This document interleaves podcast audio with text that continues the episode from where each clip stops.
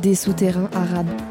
Taht el Ord Shamal Afrika, une plongée dans l'underground Mina. El El Bassat ou Beled El Shams. Musique électronique, DJ, interview, une demi-heure de mix exclusif. Un samedi sur quatre à 21h sur Radio Campus Paris. Des souterrains arabes, des tréfonds de l'underground Mina.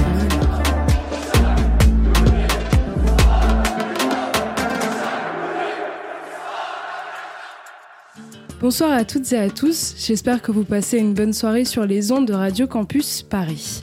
Bienvenue dans le tout premier épisode de cette émission qu'on vient de lancer cette année, des souterrains arabes, sous-titre à la recherche des tréfonds de l'underground du Moyen-Orient et du nord de l'Afrique. Moi, c'est Émilie, je suis chez Radio Campus Paris bah, depuis tout pile un an. Et la saison précédente, j'ai écrit et animé l'émission La Nuit des Divas. C'est une émission toujours disponible sur le site de la radio et sur Spotify d'ailleurs, qui avait pour but de présenter la génération de grandes chanteuses euh, populaires de pays arabes à partir des années 80. On a consacré des épisodes entiers à des artistes comme Magda Roumi, ou Majid Al-Roumi, Shina Abdel Waheb, Mayad Al-Hannawi, et sinon il y a eu de multiples épisodes avec des intervenants, journalistes, artistes comme euh, Lynn Adib, Sarah Maison, Hajer Ben Boubaker, etc. C'est une émission en fait qui était consacrée à des chanteuses très populaires euh, de ces régions-là, mais moi ça fait environ un an que de mon côté ce que je découvre, je fouille et j'écoute le plus, c'est des artistes issus des scènes underground et indépendantes, principalement de pays arabes, qui produisent euh, notamment en fait des- les multiples genres de musique électronique et du rap, parce qu'à mon sens c'est ce qui foisonne le plus dans la région. À travers ce nouveau projet, le titre étant une sorte de jeu de mots sur euh, le mot underground, euh, le but c'est de mettre en avant des artistes issus de ces scènes-là et les personnes qui leur permettent d'être relayées dans d'autres lieux de diffusion. Petite présentation terminée, pour ouvrir l'émission, on a la chance d'accueillir un duo de DJ que j'adore, qui est Disco Mockroot. Du coup, bonsoir les filles. Hello. Bonsoir. Je vous laisse vous présenter en quelques mots. Yes, euh, Disco Macroute. euh, moi, c'est Nesrine. Et moi, c'est Euh, Alem, au cas où. Ou Ahlam.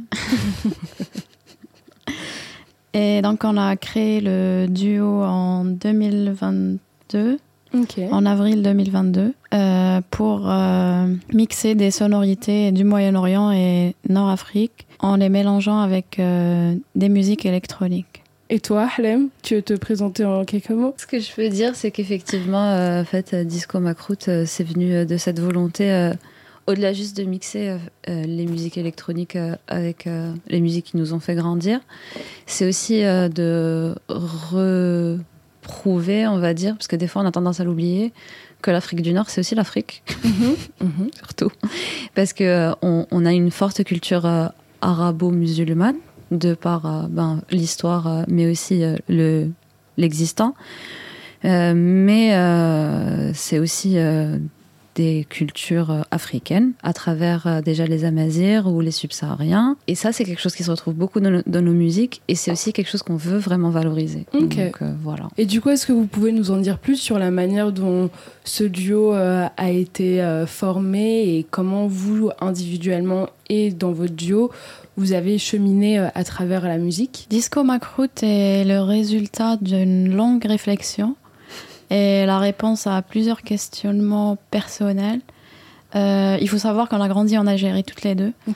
Et en arrivant en France, euh, on se demandait qui on était dans cette société française en tant qu'Algérienne. euh, pas issue de l'immigration forcément, mais on est arrivé après, à l'âge de moi, à l'âge de 21 ans. Et du coup, on a commencé à se demander comment nous célébrer en tant que personnes africaines ayant grandi en Algérie et euh, vivant maintenant en France. euh, et comme on aime toutes les deux la musique et les soirées, euh, on s'est dit que mixer nos musiques et nos cultures dans des scènes parisiennes serait l'occasion pour nous de nous célébrer nous-mêmes et aussi de donner l'occasion à d'autres personnes qui nous ressemblent de se célébrer et de faire la fête. Voilà. Yes, c'est vrai. Ben, en fait, euh, je suis tout à fait d'accord. Bon, euh, après, c'est normal, euh, on fait de la musique ensemble. moi, pareil, quand je suis arrivée à Paris, j'avais 19 ans. Je, pense que c'est vraiment très compliqué quand tu as grandi en Algérie que, en fait, au fond, la, fin, même si l'Algérie n'est pas considérée comme un pays de la francophonie, moi j'ai fait toutes mes études en français, même en Algérie. Le rapport entre l'ancien colon et l'Algérie est toujours présent.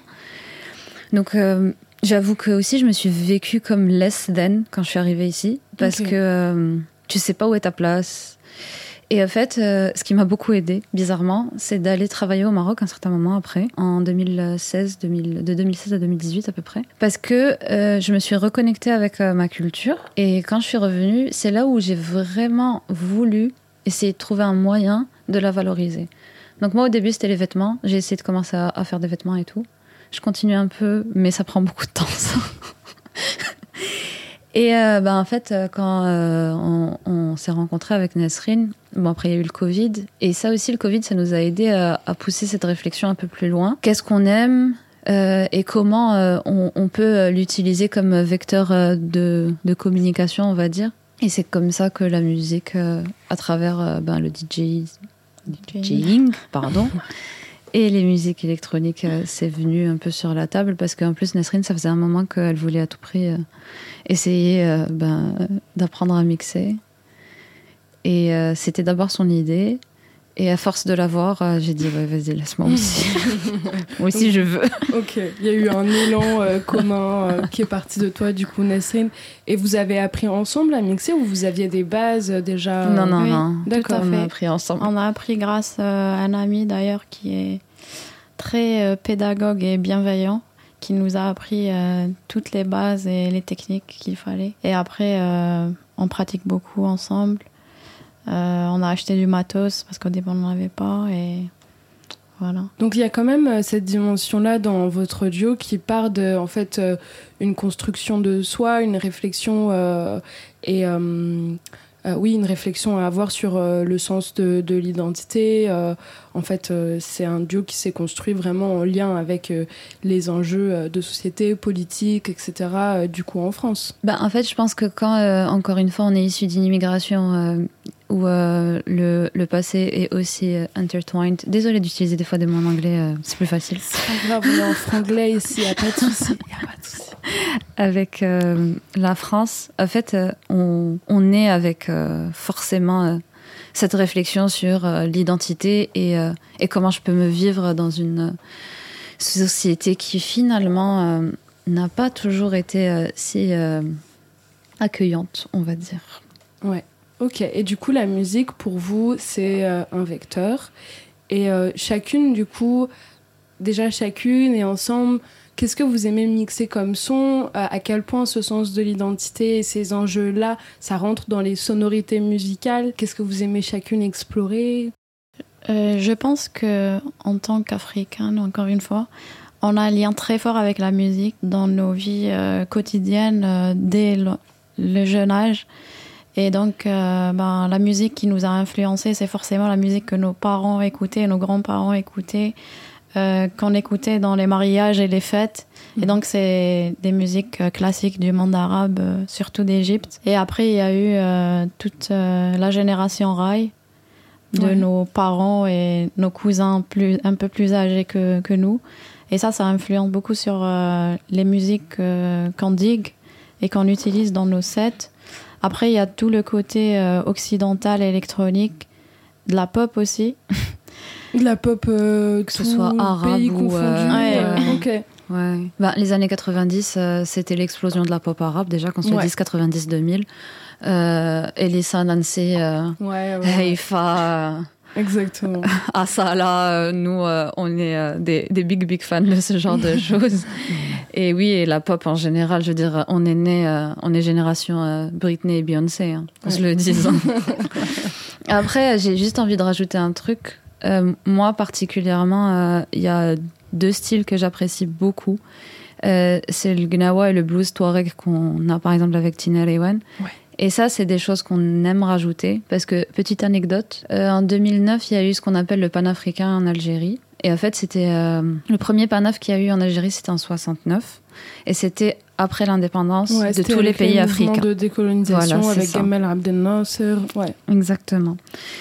Et c'était la première fois, très sincèrement, que je me sentais algérienne, parce que c'était la première fois que euh, l'Algérie était capable de se dire réellement, en tous les cas de mon vivant, parce qu'en fait c'était différent quand... euh, Ouais, mais c'est des générations différentes. c'est ça. euh, c'est ton vécu à toi. exactement, où l'Algérie se considérait vraiment comme africaine.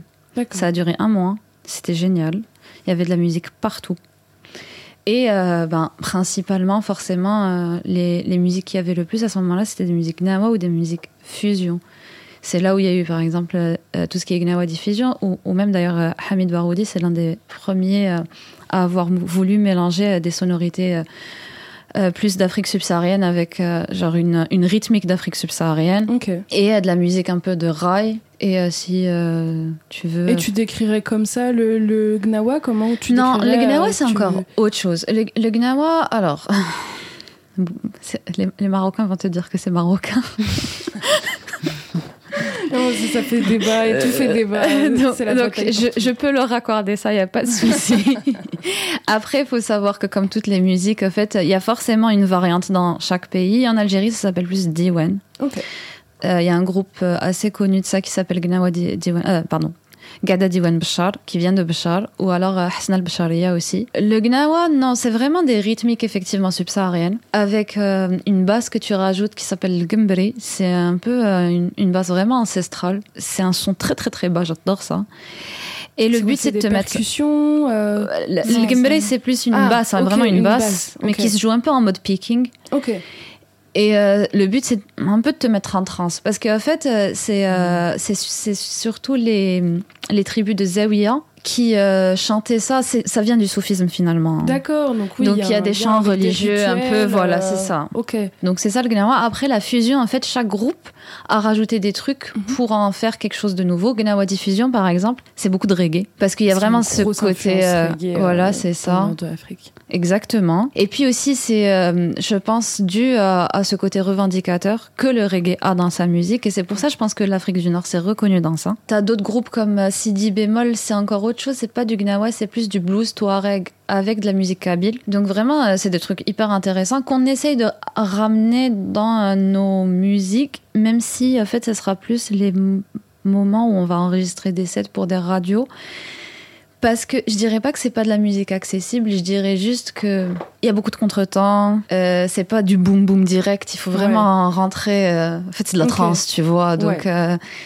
Euh, dans des scènes un peu où on a envie de danser, euh, c'est pas de la disco, tu vois. Ouais, ouais, ouais, j'entends, bien sûr. C'est pas forcément hyper euh, accessible en termes de demande. C'est peut-être pas ça la demande du public quand tu vas en soirée et qu'en fait, euh, C'est ça. bah, tu- ouais, tu veux bouger euh, à fond. Est-ce que vous voudriez qu'on diffuse un morceau un peu pour illustrer cet exemple-là que tu donnes d'influence? Ouais, de fusion, je pense que Hamid Baroudi, c'est un bon exemple. Caravan to Baghdad. Eh ben, on va jouer tout de suite euh, Caravan to Baghdad de Hamid Baroudi.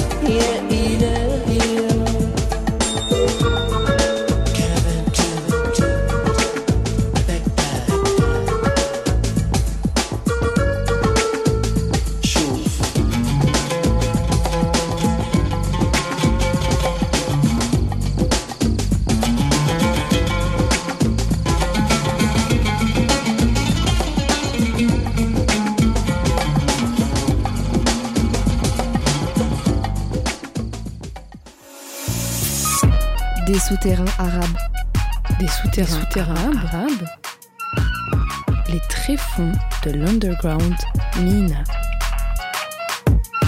On vient donc d'écouter le morceau Caravan to Baghdad de Hamid Baroudi, donc qui est un, artiste algérien dont tu parlais dans le cadre euh, des musiques euh, fusion, gnawa, raï, etc. Je pense qu'on a plutôt bien entendu euh, l'influence raï au niveau du chant. Et du coup, pour continuer sur cette lancée-là de vos influences, comment est-ce que chacune, de par... parce que je suppose qu'évidemment vous avez des intérêts communs en musique, mais que vous avez peut-être tout de même aussi euh, votre... euh, chacune votre spécificité. Comment ça se construit dans votre musique? C'est vrai qu'on a deux univers, euh, je dirais pas complètement différents, mais on écoute des choses différentes. Moi, je suis plus attirée par des sons où il y a beaucoup de percussions, des sons plus ou moins techno, techno mélodique et tout ce qui est psy-trance. De la house aussi, j'aime beaucoup. Après, Ahlam, elle est plus... euh, Vas-y, je te laisse... euh, Alors, j'aime beaucoup ce qu'elle vient de dire. C'est juste que aussi, euh, par exemple, moi j'aime bien chanter, donc je vais être aussi attirée par des morceaux où il y aura du chant. Et elle, jusqu'à présent, c'était pas forcément quelque chose qui l'attirait beaucoup. Ben, je pense qu'on s'est auto-influencé. Moi, maintenant, j'écoute plus de musique où euh, il y a pratiquement pas de chant. Et elle, euh, c'est l'inverse. En fait, elle est plus attirée maintenant par des trucs où finalement euh, on va retrouver des vocals euh, dans la musique. Donc, je pense que par exemple, on s'est beaucoup influencé sur ça. Et effectivement aussi, euh, moi j'aime bien euh, tout ce qui est funk, le très groovy. Euh, c'est finalement des BPM qui sont plus lents, mais qui apportent un peu une sorte de groove euh, à la musique. Et euh, pareil, je pense que maintenant c'est des choses qu'elle apprécie plus. Et inversement, euh, moi, les, la techno où il y a finalement un, un leitmotiv qui revient très très très longtemps, on va dire, c'est quelque chose aussi que je commence à apprécier parce que ben, en fait, euh, j'arrive à voir euh, la relation avec la trance. Si on parle du principe que donc vous êtes très influencé par des genres nord-africains, par des genres de certains pays d'Afrique, euh, par euh, des musiques électroniques comme euh, les mouvements de techno ou que tu as cité, comment est-ce que vous parvenez, vous, dans vos mix, à fusionner ça en fait, à fusionner vos deux univers ensemble? Beaucoup de- d'exercices. On se fait ben, écouter chacune les morceaux qu'on digue et après on sélectionne et on teste. Des fois, on le laisse au feeling pour essayer un peu de se laisser la liberté de, de faire des choses nouvelles. Mais je dirais que beaucoup d'exercices, oui. Vous avez l'impression que ça, c'est des sonorités qui se mélangent bien, qui se fusionnent bien, ça rend bien à l'écoute. euh. Vous faites des rapprochements entre différents genres, par exemple? Ah oui, oui, oui. Un exemple. je sais pas si tu vois tout ce qui est musique un peu euh, euh, comme ce que fait Arca, genre une sorte de hyper pop latino. Ouais. Ça, avec le rail actuel, mais c'est la même musique. hein. C'est vrai, tu trouves? C'est la même chose.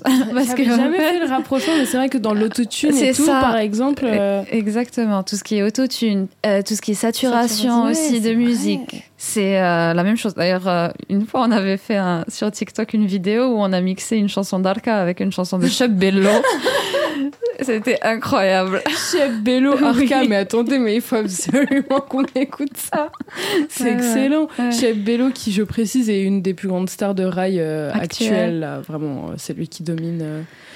Les shirts et tout. euh. Ouais. Mais ok, ouais, c'est vrai que j'avais pas fait le rapprochement. Et après, euh, tout ce qui est électronique, euh, style, on va dire, techno, trance ou psy-trance, ça, c'est des choses qui se marient très facilement avec, ben, en fait, tout ce qui est percussion africaine. Parce que, encore une fois, en fait, la, la percu africaine, c'est, sa base, c'est de la trance. hein. Mhm. Donc, forcément, c'est pas si compliqué que ça de les mélanger. Ce qui va Ouais. être plus dur, c'est quand il y a des paroles à l'intérieur. Ouais.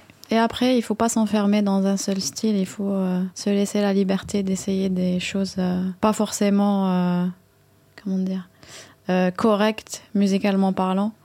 Sinon, on va vite s'enfermer dans un seul style et un seul genre. Et Et c'est pas quelque chose que vous souhaitez faire. non, pas du tout. Ça devient vite ennuyeux, quoi. Ok, donc vous êtes vraiment dans, dans une exploration constante en tant que, Oui. que duo. Je pense que c'est ça notre marque de fabrique, c'est de jamais s'enfermer dans un seul style ou un seul genre de musique. Ok. Et du coup, avec ce genre de, de bah, clairement votre mix que vous avez bien décrit, euh, vers quel type de soirée, dans quel type de soirée en fait vous jouez? Euh, Est-ce qu'il y a des types de soirées vers lesquelles vous-même vous préférez aller? Donc euh, des Mhm. organismes précis, des salles précises, que ce soit de par votre expérience ou même votre désir interne? Euh, ouais. Alors déjà, euh, l'un des endroits où on s'est senti le plus à l'aise euh, jusqu'à présent, c'est la Flèche d'Or. Ouais. Euh, Au-delà du public, euh, les organisateurs, c'est vraiment des personnes adorables qui sont conscientes de ce qu'on vit. Mais je pense que c'est aussi parce que, ben, en fait, elles, pour beaucoup, elles font partie de nos communautés. Ouais. Je parle pas juste Noraf ou Arabe. hein. Mhm. Euh, En fait, euh, c'est des communautés qui euh, sont un peu parfois marginalisées, on va dire. Donc, elles sont capables d'avoir de l'empathie envers les autres.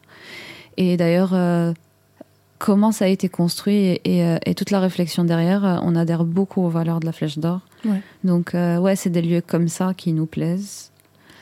Euh, La Flèche d'Or, du coup, qui est un lieu de, qui appartient à la ville de Paris, mais euh, qui, euh, dont la programmation appartient donc, aux sortes une de- association, d'associations, ouais. qui est la Flèche d'Or, avec qui est composée de salariés permanents et de bénévoles, donc, comme dans n'importe quel asso, et qui, oui, en effet, est un espace safe pour beaucoup, beaucoup de communautés, les personnes racisées, les personnes queer, et c'est quelque chose qui mettent beaucoup en avant dans leur programmation, Mm. que ce soit à travers euh, des trucs de distribution alimentaire, des repas euh, associatifs, mais aussi euh, des tables rondes. Là, il y a quelque chose, par exemple, qui a été prévu pour parler de, des centres de rétention administrative en France. Donc, il y a beaucoup. C'est un lieu très, très politisé et très engagé, où en effet.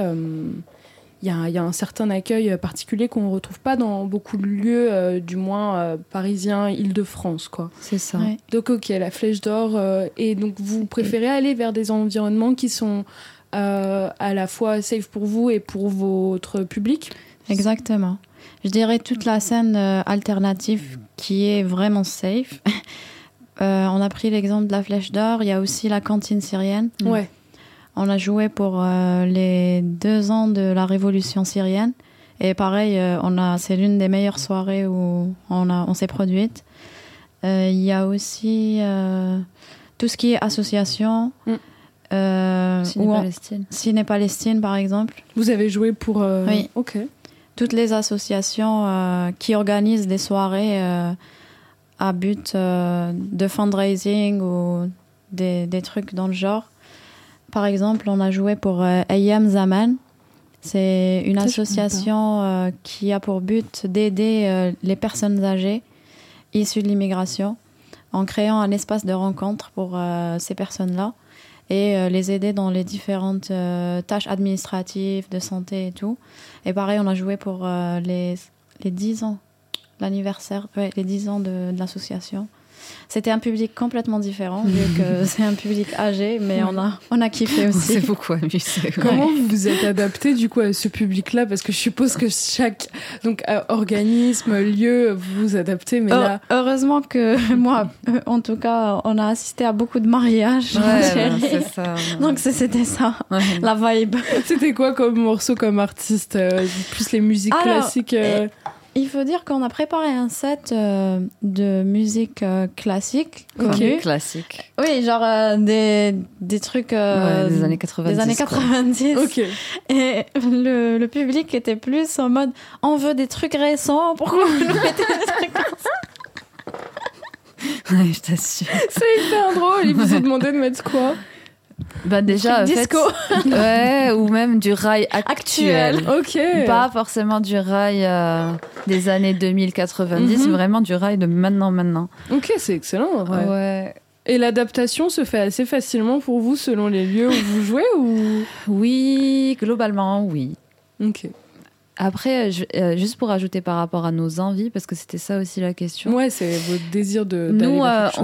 Euh, ce, qui, ce qui nous a beaucoup plu aussi, c'est de se faire des premières parties d'artistes. Par exemple, on a fait la première partie d'Autostrade et ça, c'était génial. Parce que, en fait, euh, aussi, euh, c'est des endroits où les gens ils viennent pour écouter de la musique.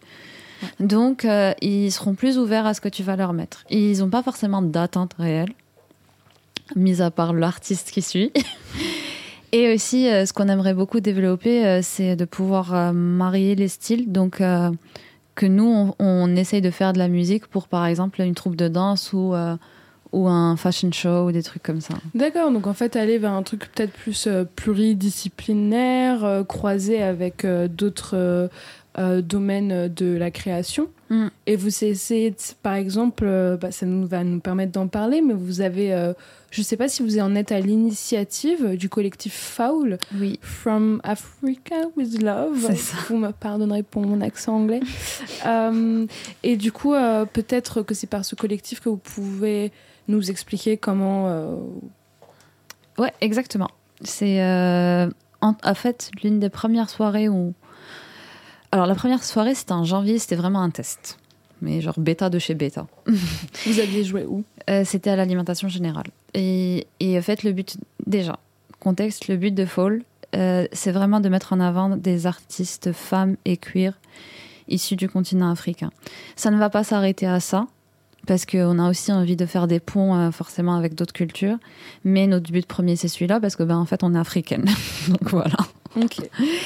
Euh, donc jusqu'à présent, euh, c'était principalement des DJ sets, même si l'une des soirées, eh ben, en fait, nous, on a voulu faire un nouveau format, un peu live, on va dire, parce que j'ai chanté et, et on est en train de rajouter aussi des percussions live avec un pad. Et euh, effectivement, euh, si tout va bien, en septembre, il y aura une version de la Fall euh, en mode Fashion Week. Oh wow Donc vous êtes toutes et tous conviés. Ça va être bien. Vous avez intérêt à y aller. Moi, je mets un coup de pression. Hein. Ça va être bien. Allez-y. Ça va être cool. Le, enfin, pour l'instant, c'est pas finalisé, mais l'idée qu'on a en tête, ça a l'air pas mal. Et, euh, et oui, donc en fait, euh, ce qu'on va essayer de faire avec la Fall, donc jusqu'à présent, c'était du test and learn, c'était plus vraiment des soirées et tout, euh, où on invite euh, des, des DJ principalement. Euh, mais l'idée, c'est que chaque soirée soit un peu à thème, on va dire, pour essayer de découvrir de nouveaux styles, de nouveaux genres, mais aussi, comme tu as dit, de marier euh, ben, euh, les arts Ok. et d'avoir euh, une réflexion 360 sur ben, qui on est, comment on se vit, quels espaces on peut euh, utiliser pour euh, s'exprimer et, euh, et comment en fait même des espaces qui sont pas forcément de prime abord safe peuvent le devenir à travers de la programmation artistique. Ok, donc il y a un truc quand même de communauté assez important à travers ce collectif-là. Est-ce que tu veux ajouter quelque chose, Nesrine, sur euh, Foul Euh, oui, du coup, Foul euh, fait sa Fashion Week 28 septembre à La Folie, dans le 19e arrondissement. Ok, incroyable. Et vous avez déjà votre programmation de prévue euh, À 80%. Ok. Et bah trop chouette. Et du coup, juste, on va finir sur ça, notre petite interview. Euh, Est-ce que ça, vu que vous vous évoquiez en fait ces questions-là de- d'identité, de communauté, quel sens ça a pour vous en fait de travailler avec des personnes issues du continent africain, euh, qu'importe que ce soit de, l'immigration, de descendance, et- etc., euh, et des personnes queer en fait? Qu'est-ce que vous avez l'impression que ça enrichit musicalement vos projets? Personnellement ça vous aide à naviguer bah, justement ce que c'est d'être une femme, une femme racisée en France, à Paris.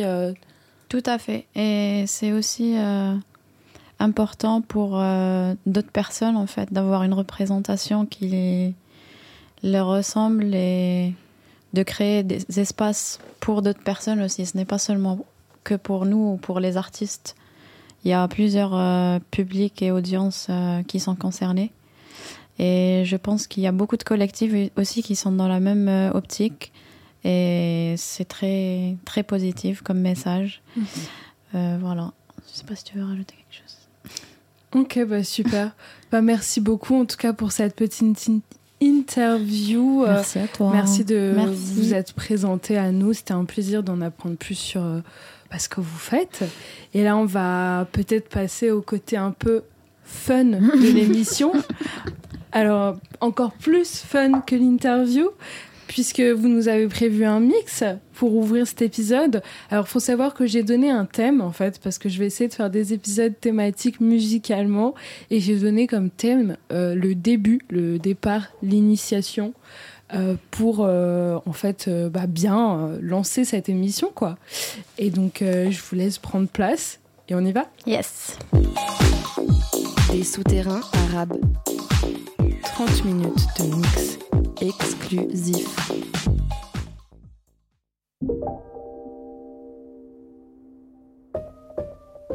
I've never felt this way before. No, not for so long. I'll never feel this anymore. No, not for no one. And if I do,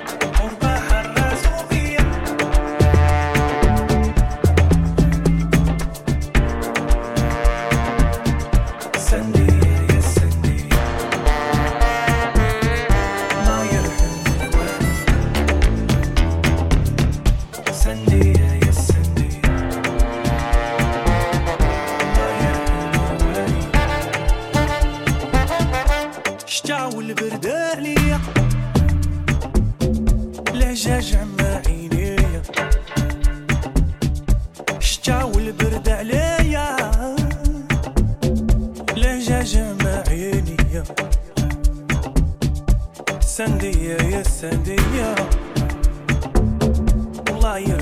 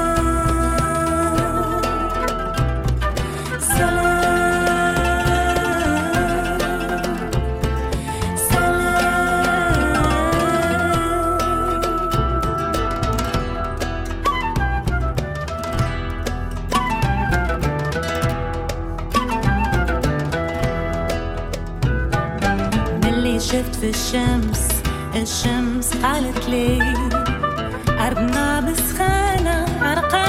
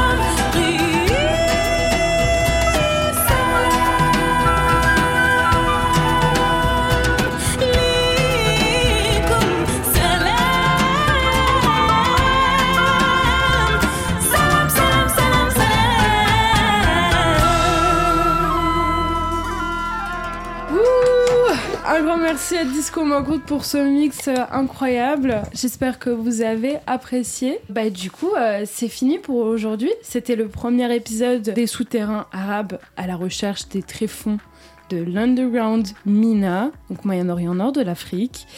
Et euh, voilà, j'espère que vous avez aimé ce premier épisode et que vous allez poursuivre cette aventure à nos côtés.